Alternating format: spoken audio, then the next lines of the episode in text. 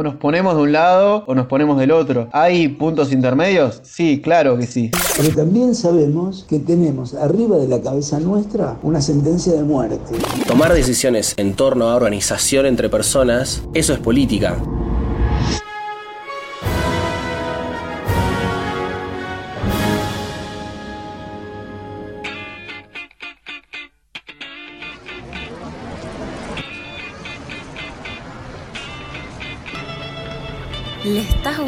La quinta pata al A gato. caballo regalado no se le miran los El que se quema con leche ve una vaca y Perro llora. que ladra no. Margaritas a los Pájaro chanchos. que comió La voló. curiosidad mató al Diez cuervos que te sacarán los Como ojos. perro con dos colas. pájaro en mano que Una golondrina no hace verano. Hay gato encerrado. De refranes con animales y verdades incalculables. Se nos escapa la tortuga. Enroscades. La indiferencia es el peso muerto de la historia. Algunos lloriquean piadosamente, otros blasfeman obscenamente. Pero nadie o muy pocos se preguntan, si hubiera tratado de hacer valer mi voluntad, ¿habría pasado lo que ha pasado? Odio a los indiferentes también por esto, porque me fastidia su lloriqueo de eternos inocentes. Antonio Gramsci.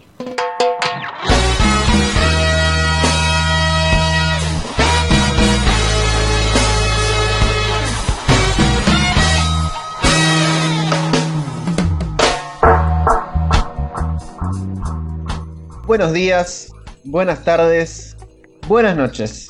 Sean ustedes bienvenidos al octavo capítulo de Enroscades. En el episodio de hoy, binarismos, polos, grietas y qué hacemos con las grises tibiezas.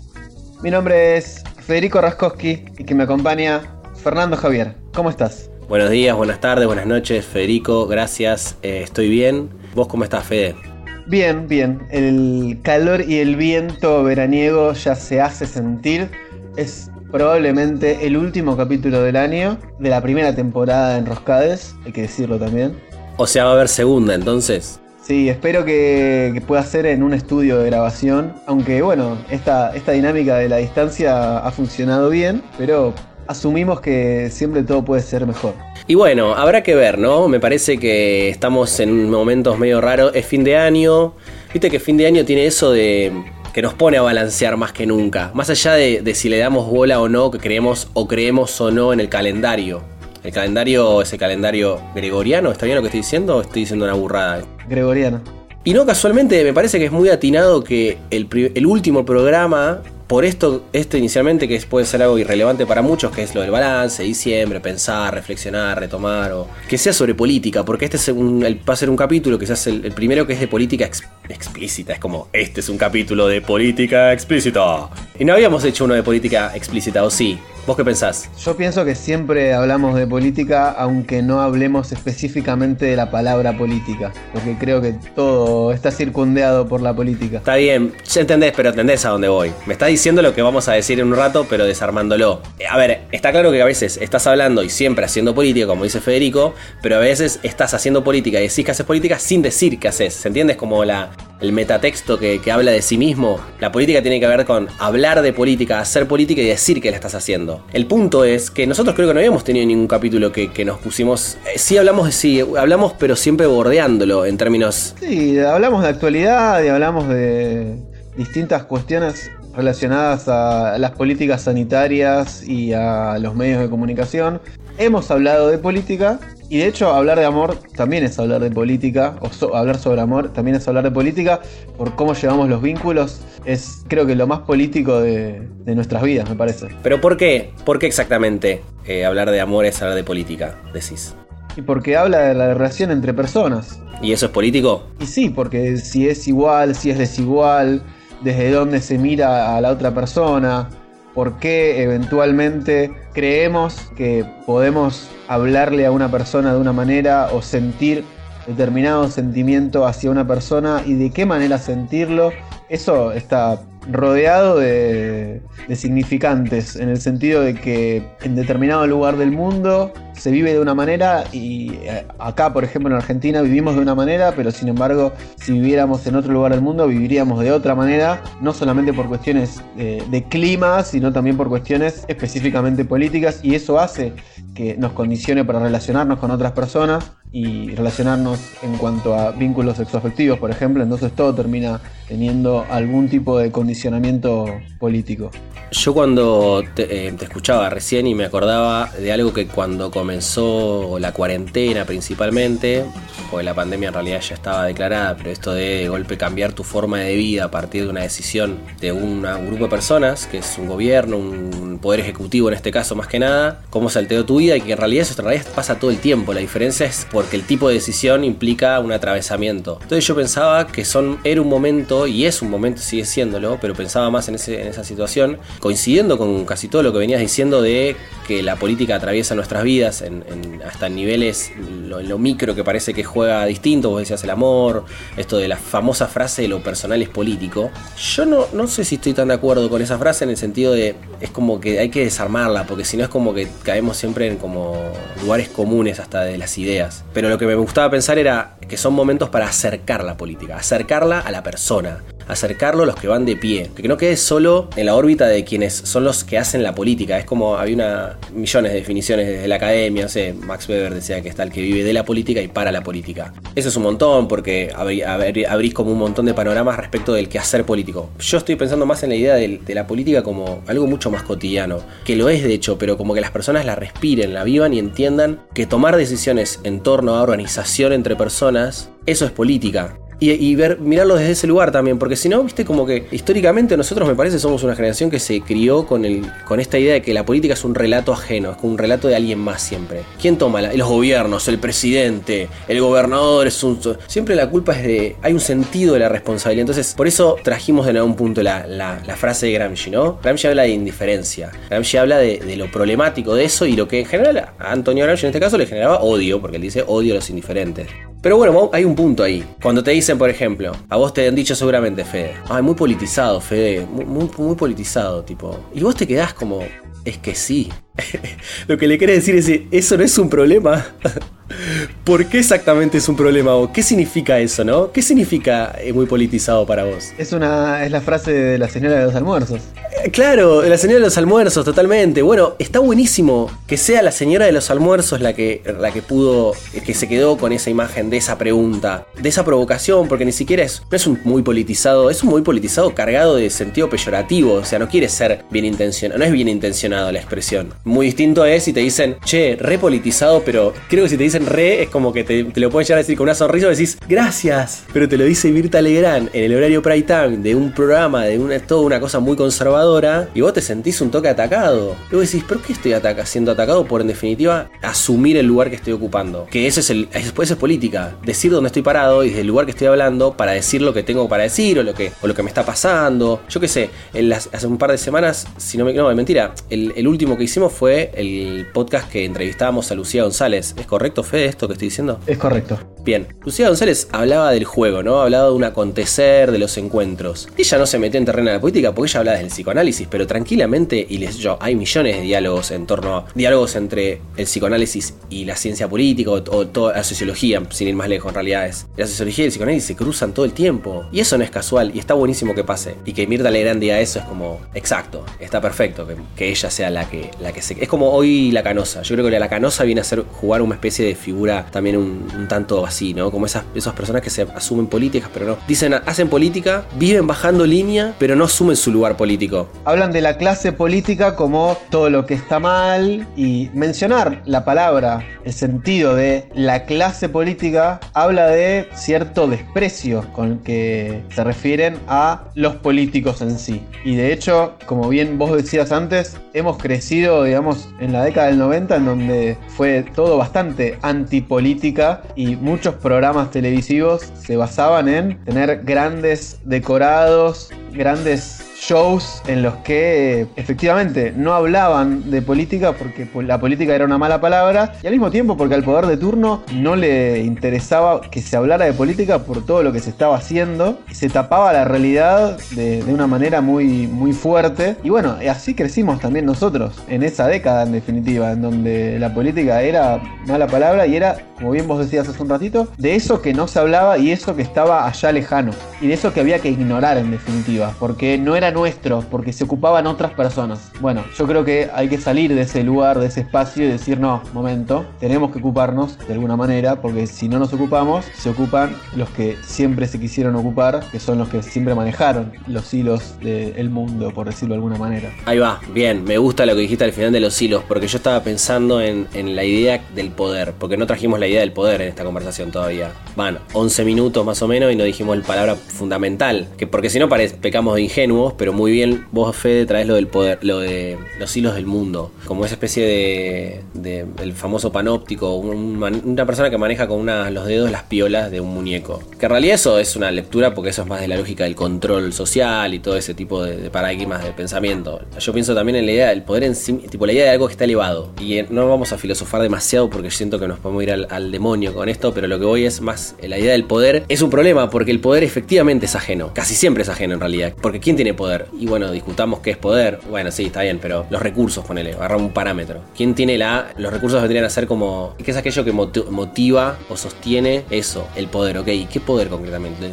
Tiene los recursos, sí. Y entonces... Y ahí está. Entonces cuando la política queda solo ahí, cuando la política queda solo en una cosa del orden de las decisiones de un grupo de personas que tienen poder y otras que no lo tienen, que eso es como la idea de gobernabilidad en algún punto, en vez de legitimidad. Es como los gobiernos pasaron a tener, en vez de problemas de legitimidad, problemas de gobernabilidad gobernabilidad. Que significa que la legitimidad la tenés que ganar, el pueblo te da la legitimidad, más allá de un voto, tipo, que te cree. De hecho, la gente tiene una legitimidad importante hacia las instituciones, las respeta, pero después pasan los gobiernos, que es otra cosa, los que conducen, la clase dirigente, como dijiste vos, la clase política. Claro, eso te pone en un lugar en un momento que, que claro, es re ajeno todo el tiempo. Pues yo pensaba, digo, ¿cuál es el sostenimiento de esos discursos? Que están como muy como apoyados sobre la, la idea de lo antipolítico. ¿En qué- ¿Dónde se apoyan? ¿Dónde está su fuerte? Para entenderlo realmente, creo que un poco es lo que hacemos siempre acá, pero, pero porque a veces me resulta tan ajeno, quizás porque en este caso, bueno, Federico y Fernando manifestando su posición política. No, ni siquiera manifestándola, porque no dijimos cada uno de su pensamiento, una etiqueta que le gustara atribuir. Pienso en una de Maradona, por ejemplo, yo. Pero bueno, lo cierto es que es un problema eso. Es un problema porque queremos nosotros acercar la política, tipo la idea de la política comunitaria. Claro, la política es de la comunidad. Y bueno, y ahí que no hay poder. Y no, el poder es en la organización. Y ahí sí estoy bajando línea yo. Eso es toda una definición política de todo. De la idea de los humanos relacionándonos, la idea de la, la organización como, como herramienta. Eso es re loco porque para mí habla un montón, a veces dirime las aguas entre las personas. Yo a veces como no quiero ser tan tajante, porque encima el capítulo 10 polos, grietas, binarismos. Pero medio que a veces, viste, como que hay personas que básicamente, eh, no, vamos a hacer un juicio de valor, ni mucho menos, pero hay gente que tiene una iniciativa más de estar todo el tiempo buscando alrededor al otro, al que tiene al otro. ¿Dónde está el otro? O sea, como un sentido de, de, che, no estoy solo en esta. Entonces necesito tener un vínculo ahí. Eso es un principio, un germen. Y hay personas que están más en la suya o pueden transitarlo de otro modo, o sea, es como mucho más complejo lo que estoy diciendo yo, pero digo, lo que voy es el vínculo con el otro, en definitiva, la idea, el, cada, el vínculo que cada uno tenga con, con ese otro y cómo lo atraviese, habla del, sentido político de la vida, cómo la pensás en términos de la vida, de cómo pensás el poder. Ok, yo no tendré el poder, pero tengo la capacidad de construir y organizar un grupo de personas y de ciertos valores de igualdad, de una vida más vital, de una vida más piola. Bueno, es como lo que dice Gramsci. Gramsci dice una frase, vuelvo a las de Gramsci porque me parece brillante. Si hubiera tratado de hacer valer mi voluntad, ¿habría pasado lo que ha pasado? El chabón ahí está diciendo exactamente, porque si no siempre es muy fácil, vos lo decías la queja, ¿y qué estuviste haciendo para que eso cambie? Asumir la responsabilidad de las acciones, ¿no? Como, ese es un lugar que está bueno. No, no un lugar moralizante, sino simplemente como para, como dice Gramsci, tipo, ¿y vos qué estuviste haciendo? Es como cuando alguien se enoja porque Fede agarra y cocina, ¿no? Fede agarra, te invita a su casa y te hace un guiso. Fede hace unos buenos guisos aparte, le comento la radio participación. Y quizás le sale mal. ¿Por qué le pasó lo mal? No sé, se distrajo, se le quemó. Y el que come, uno, un comensal dice, eh, Fede, salió re quemado. Y te, te bardea quizás inclusive. Yo lo toco lo que pienso y atrevido. Dice, y vos le podés responder, ¿qué? No, hiciste mal esto, lo otro. Bueno, lo hubieras hecho vos. ¿Qué hiciste vos para que eso no sea así? Bueno, estamos hablando solo de la comida, algo muy sencillo entre dos par tres. Ni siquiera sencillo, digo, hay un montón de decisiones, pero es algo mucho más chiquito. Eso por un montón. Eso es la política. El tema es que se la quiere separar, porque claro, la política se reduce solo a la clase dirigente. Eso es como a mí me crea un problema que tenemos que seguir, seguir como machacando ahí. Pa, pa, pa. Creo que siguiendo un poco la línea en la que, en la que venís vos, plantear de qué manera podés decirle a otra persona, ah, bueno, vos me la agitás a mí, vos me decís a mí que por qué no hago tal cosa, hacela vos, o si yo no me hago cargo, no se hace cargo a nadie, o se hace cargo el otro o el otro, que en definitiva va a tener intereses contrapuestos a los míos. ¿Y hasta qué punto de repente si yo me hago cargo de determinado reclamo social, por decirlo muy entre comillas, si yo me hago cargo de manifestar mi ideología, si yo me hago cargo de hacer un planteo contrahegemónico, ¿puedo realmente lograr un cambio contrahegemónico? ¿Tengo el poder yo solo? ¿Puedo llegar al poder yo solo? Y creo que nuevamente es un poco lo mismo que, que decías vos, una persona sola tampoco me parece que lo pueda hacer. Creo que si entendemos la política, primero nos vamos a tener que posicionar desde un lugar, siempre. Para hablar sobre política vamos a hablar siempre desde un lugar. Es imposible hablar sobre política y plantear esa neutralidad que se quiere imponer a veces desde algunos espacios políticos que nada tienen de neutrales. ¿Qué es eso del periodismo independiente? ¿Qué es eso de, no bueno, yo soy de centro, me interesa la política? Pero no estoy de ningún lado, hablo de todo, pero no estoy de ningún lado. Para mí no existe eso. El problema para mí es cuando decís que no estás de ningún lado y estás de un lado, porque siempre vas a estar de un lado. La política como puja de intereses entre quienes manejan los hilos del mundo, como decía antes, me cito a mí mismo, y quienes tienen que correr cuales ratones de laboratorio para poder mover esos hilos desde abajo, esa contradicción o esa contraposición de intereses yo creo que siempre va a estar dada de alguna manera. Entonces, o nos ponemos de un lado o nos ponemos del otro. ¿Hay puntos intermedios? Sí, claro que sí. Ahora, no nos mintamos entre nosotros y, digamos que no se puede manifestar una persona desde un punto medio o desde un lugar en el que no se posiciona de ningún lado o que solamente podemos hablar exteriorizándonos del mundo y exteriorizándonos de la política. Incluso, por ejemplo, se me ocurre, si dijéramos, bueno, vivo en una isla en el medio del Pacífico, no tengo por qué preocuparme sobre la política porque vivo solo, entre comillas si existiera esa situación. Bueno, tomaste la decisión porque pudiste tomar esa decisión de irte a vivir en soledad a esa isla y nadie te lo impidió. Pero bueno, tuviste que tener algún tipo de particularidad en tu vida. Se tuvieron que dar ciertas posibilidades para que de alguna manera llegaras a esa isla. Tuviste que conseguir, no sé, un barco o un avión o de alguna manera llegaste a esa isla para vivir en soledad. Después, bueno, si te administraste en soledad y de esa manera viviste toda tu vida, es otra historia. Ahora, ¿cómo se dieron las bases? Para que llegaras a eso, algún cable, políticamente hablando, tuviste que haber movido. Está bueno el ejemplo, pero para pensarlo en esta idea que también hablábamos antes de acercarla a la política, hacerla cercana, hacerla eh, del cotidiano y que eso no sea algo malo. Porque me parece que, como lo dijiste vos también antes, había esto de la famosa idea de la política como mala palabra. Es la, la comodidad, pensaba cuando te escuchaba. La comodidad es justamente la comodidad donde y donde sea que esté, pero comodidad al fin. Y la otra palabra que es, que es al revés que comodidad es cuestionar. Ahí se dirime un montón de veces también. Para mí entra en juego que salga más una especie de, hábito más cuestionador o hábito más cómodo en general. Y esto es en general porque digo en, la vida, en transitar en la vida. Entonces ahí es quizás es como otro lugar para donde poder apuntar y reforzar la idea de que todo es político. Pero sin ánimos de decir esa frase y quedarnos contentos, porque decir que todo es político no dice mucho, dice, dice como todo y a la vez y como no puedes avanzar. Entonces siempre es importante, como, bueno, Fede decía lo del, ejemplo está bueno, pero traerlo con cosas más así también, porque si no, para no quedarla tan en el, en la zaraza teórica, porque si no es como que no estás ayudando, estamos como, más que ayudar, lo que se puede hacer es ayudarnos a nosotros a pensar, por ejemplo. O sea, nosotros siempre hablamos con, los últimos programas tratamos de hablar con gente. ¿Con quién hablamos en esta oportunidad? Esta oportunidad hablamos con Gustavo Varela, quien es filósofo, músico, entre otras cosas, y le preguntamos si la pandemia es o no política. Lo escuchamos. ¿La pandemia es política? Esa es la pregunta, ¿no? Es una pregunta que viene desde por lo menos mayo en adelante, si la pandemia es política. Yo pienso esto, me parece que hay elementos políticos, pero no, no es la pandemia, es todo lo que rodea la pandemia, es decir, la cantidad de muertos, las personas que, que hacen lo que tienen que hacer y las que no lo hacen. El evento de tener cierta gente con una capacidad este, intelectual y sanitaria para llevar adelante semejante asunto. Es política la epidemia que viene de, de China con todo lo que eso significa respecto de el hacer y el dejar de hacer de los chinos. Ahora, para nosotros esa pandemia no es inmediatamente política. En todo caso, lo que nos podemos preguntar son estas cosas que giran alrededor de una situación en la que ninguno de nosotros sabe qué hacer. En todo caso, sabemos que tenemos este, la posibilidad de quedarnos en nuestra casa, sabemos que tenemos que utilizar barbijos, sabemos todo eso, pero también sabemos que tenemos arriba de la cabeza nuestra una sentencia de muerte que forma parte del asunto. Entonces, digo, ahí hay toda una cuestión que uno no puede andar jugando con ciertos conceptos en relación a, a, la pandemia, como todo el asunto este de si la Tierra es plana y todo eso, o las cosas bárbaras que han hecho el macrismo en los distintos lugares de la ciudad de Buenos Aires, honrándose a sí mismos y esperando que todo el mundo argentino, en, este, esta ocasión, fracasen y entonces ellos puedan volver a, bueno, a la presidencia de la nación. No me, no me animo a decirlo eso.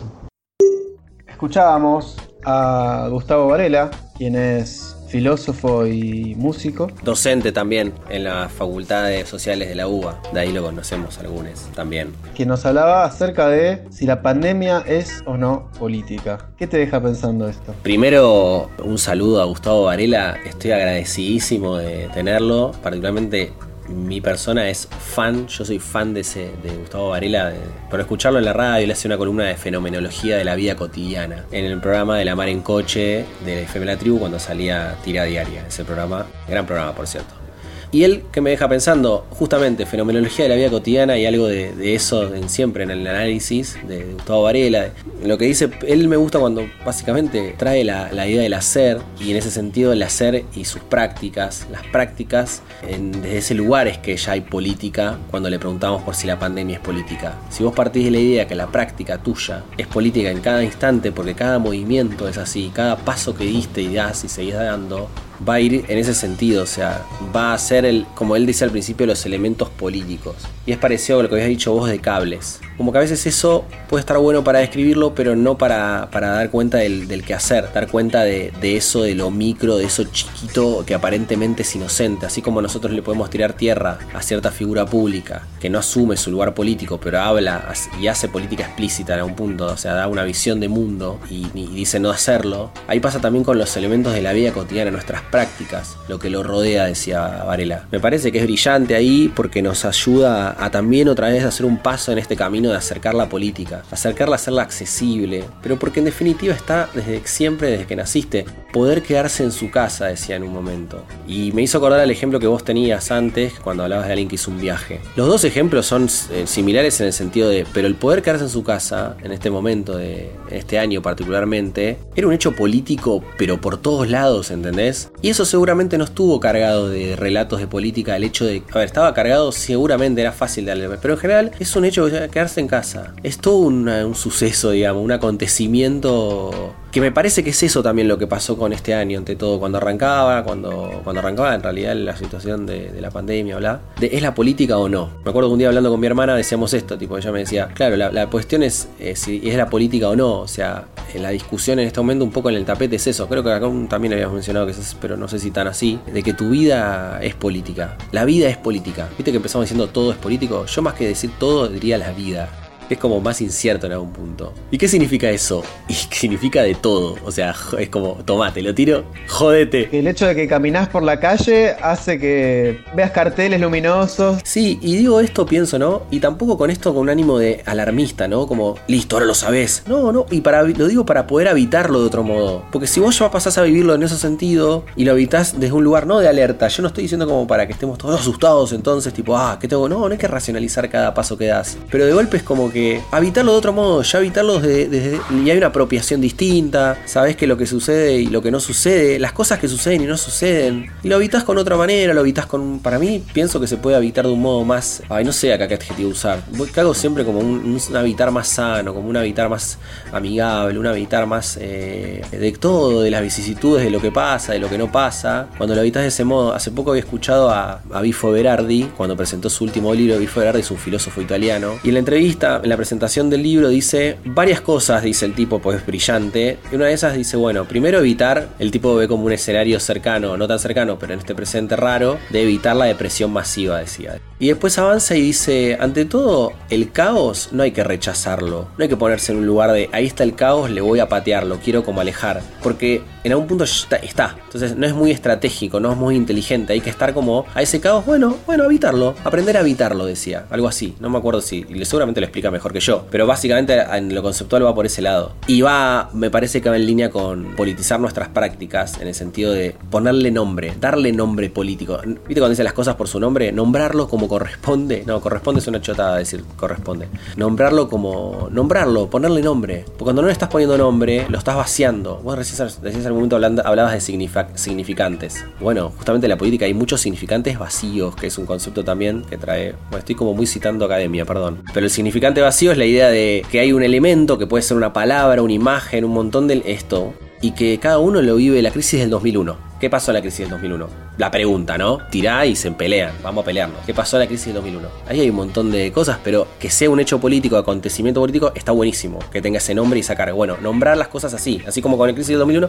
El tema es que, claro, la cosa chiquita del día, del día a día, en la medida que no genera una crisis, no hay cuestionamiento, hay comodidad, justamente, se transita. Y no porque hay que cuestionar todo, ¿no? Por eso te digo que para evitarlo, porque ya cuando le pones otro nombre ya lo evitas de otro modo.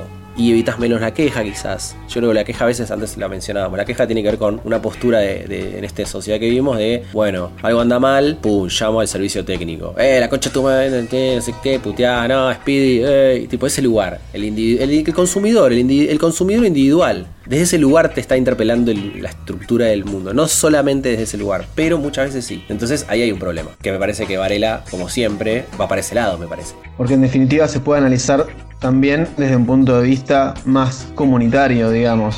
Sí, por ejemplo, no sé. Desde la sociedad está o no preparada para hashtag quedarse en casa. ¿Qué parte de la sociedad se puede quedar en casa y qué parte no? ¿Cuál es la lógica, digamos, que maneja todo ese tipo de, de discursos y en base a qué intereses se defiende el hecho de quedarse en casa? ¿Es el supuesto no contagio? Y sí, probablemente sí, pero ¿hasta qué punto toda la población puede quedarse en su casa porque puede suplir sus necesidades? Todo el, armado político en base a esta situación es un poco lo que decía Gustavo Varela, que no es la pandemia en sí, sino todo lo que la rodea, ¿no? Mirá, en relación a ponerle nombre y todo lo que le rodea, pues lo que lo rodea es, es todo, pero hay que ponerle nombre. Cuando estábamos preparando este programa, fuiste vos, ¿no? El que trajo la idea de las ONGs, del problema de las ONGs. Puede ser, sí. La ONG es todo un concepto, es, es alucinante el, el rol que juega la idea de la ONG como eh, organismo no gubernamental. Entonces es como, ¿por qué eso es bueno? O sea, ¿por qué es bueno en sí mismo? Quizás lo es, pero no es el punto si eso no es. Como esa naturalidad, hay una cosa, por eso hay que ponerle nombre. Hay, un montón de sucesos, que es, ahí está la política operando de un modo al- alucinante, que lo logró, hay una legitimidad, en realidad es la política y, y la hegemonía mediante, justo que como arrancábamos el programa citando a Gramsci, que él se construye su pensamiento desde la idea de la hegemonía. Qué importante, ¿no? Cómo, cómo está tan ahí que por eso uh, es lo que está bueno y siempre hay que tener presente es registrar, como tener un registro de los sucesos como tales. Nosotros venimos de hace unos días, falleció Maradona. Uf. ¿Qué título le pones a eso? ¿Cómo lo escribís? Y es política, pero pues claro, pero no solo es política, es un montón de cosas. Pero fue, estuvo atravesado por un montón de elementos. Nosotros no tenemos mucho más tiempo, pero digo, me encanta que hayamos hecho este capítulo para este momento del año, digo, básicamente también. Más amén de los sucesos que nos tocaron, a nos está tocando acontecer y nos sigue tocando y nos va a seguir tocando. Pero en cualquier caso, con el nombre que le corresponde, que son sucesos políticos. De, la vida cotidiana y de la vida no tan cotidiana. Claro, porque eventualmente el funeral de Maradona se vio totalmente desbordado que probablemente hubiera sido así si no hubiera habido pandemia también, pero en un momento en el que claramente no tiene que haber tanta gente junta en un mismo lugar, pero que para el funeral de Maradona se permite abrir en la Casa Rosada, no sé, de mínima, permitime dudar. No entiendo, ¿a dónde vas ahí? No entiendo lo que estás diciendo. Y siento que hay bastantes contradicciones en ese sentido. ¿Por qué abren la Casa Rosada para el funeral de Maradona sabiendo que va a ir un montón de gente a despedirlo en el medio de una pandemia donde querés evitar las multitudes y lo haces en un lugar cerrado? Y si hay contradicciones, ¿cuál es el problema? Que todo el tiempo nos dicen que tiene que ser todo tan recto de alguna manera, e incluso desde la política esas contradicciones siguen existiendo y yo creo que van a seguir existiendo, o desde el poder político, pero hasta por ahí nomás me parece que podemos hablar de cierto poder político. Y hasta qué punto también eh, podemos empezar a pensar en el poder mediático como el cuarto poder y si es realmente el cuarto poder o si tiene otro tipo de poder mayor. O no sé, de repente me pongo a pensar en Google. Sin ir más lejos, todos los días de alguna manera u otra, entramos en Google a buscar algo. O sea, no es necesario ni siquiera tener una computadora, con tener un dispositivo celular y hacer una búsqueda en internet, está Google ahí. Ya Google sabe todo lo que buscaste, todos tus intereses, Google te, te conoce. E incluso nosotros, sin, sin, ir más lejos, para planificar un, un programa de enroscades, tenemos un, un archivo en el que nos escribimos y vamos anotando lo que queremos hacer y es un archivo de Google. ¿Quién controla más a quién? Es el, gobierno, es la política en cuanto a la vieja política, muy entre comillas, es el cuarto poder y los medios hegemónicos de comunicación, son las redes sociales, es Google o hay alguien o algo que está mucho más allá, que en definitiva nos puede movilizar en cierto punto o se basa en nuestros intereses para accionar en consecuencia, como podría ser Google, como también podría ser algún otro tipo de empresa multinacional, no sé, Amazon, Mercado Libre, no sé, te la tiro. Sí, igual para mí ahí, lo que, todo lo que dijiste recién, en hiciste como un apéndice de los próximos capítulos, porque abriste un montón de pestañas que no vamos a profundizar ahora. Pero está bueno porque hablaste de liderazgos, control social, tecnología y muchas cosas que se desprenden de esos tres elementos, que por supuesto son políticos, que igual está bueno que lo traigas de ejemplo, quizás como para ponerle nombre también a eso. A mí me molesta bastante ese, todo ese relato de la tecnología despolitizada, o sea, todo el tiempo intentando descargarle la carga política mismo Google en realidad. Por eso Google es como algo que no cuestionás, está ahí, es como la canilla del agua al día de hoy. Google es igual, o sea, la canilla del agua sale agua. Google es como la computadora entras y es el lugar donde haces las preguntas. Hacer las preguntas, digo, buscas cosas. Cuando no sabes cómo llegar a un lugar, hey, decile a Google. ¿Entendés? Y eso es muy zarpado. Eso es muy zarpado y es terriblemente político. Pero hay que hacer un caminito para que de golpe tú, tú, tú, y llegas, tac. Ah, boludo. O sea, y el hecho de que esté tan naturalizado es, bueno, la victoria hegemónica, está clarísimo. Pero ahí hay, mucho. Nosotros hablamos un poquito de esto, me acuerdo en el capítulo el segundo, no sé si fue el de, el de las pantallas, que fue cuando estábamos comenzando el transitar de esto. El esto tiene que ver con el hacer, el hacer a través de las pantallas, mucho más que antes, quizás. Especialmente los vínculos, especialmente lo, lo vincular. Y eso es un atravesamiento como completamente también político y psicoanalítico para, por otro lado también. No, bueno, entre cruzamientos de, disciplinas, como decía, te había, contaba antes, no sé. Pero para mí esto, abriste un montón de pestañas, liderazgos que no tocamos del tema de liderazgos, pensando solamente en Maradona que falleció, Messi que está vivo, bueno, San Martín, Rosas, Perón, Cristina, Alberto Fernández, Macri, Rodríguez Larreta, Donald Trump, Juan Grabois, todos nombres que para nosotros hoy son parte de la vida, o sea, se hacen sentido. ¿Por qué hacen sentido? Bueno, para mí a eso no lo vamos a responder ahora. ¿Por qué la política? ¿Por qué es importante? ¿Qué significa que algo está muy politizado? ¿Acaso la pandemia es política? ¿Se puede luchar por algo y que esa lucha no sea política? ¿Es la naturaleza algo político? Naturalmente, ¿somos seres políticos? ¿De repente todo es político? ¿O quienes lo analizamos lo somos? ¿O en definitiva, todo lo que rodea una situación lo es? ¿Y la situación esa también la ves? Sin enroscarme muchísimo más, les agradecemos por haber participado en este octavo capítulo de Enroscades. Nos escuchamos la próxima, Fernando Javier. Dale, Federico, nos escuchamos la próxima. Feliz año nuevo, felices fiestas. ¿Cómo se llama? Vos festejás otra cosa, ¿no? Hanukkah. Hanukkah, perdona, disculpen, saludos, eh, yo soy muy ignorante en ese plan. Hanukkah también, entonces, feliz Hanukkah. Sí, está haciendo en este momento igual. Oh, mirá, hoy es- y estás acá haciendo enroscades, mirá, el Hanukkah. No, no, no, está- hoy está terminando, digo. Ah, mirá. Bueno, felices fiestas, yo qué sé. Y nos estamos hablando, claro que sí. Nos estamos hablando, Fernando Javier, que sea hasta el año que viene. Felices fiestas, buenos días, buenas tardes, buenas noches.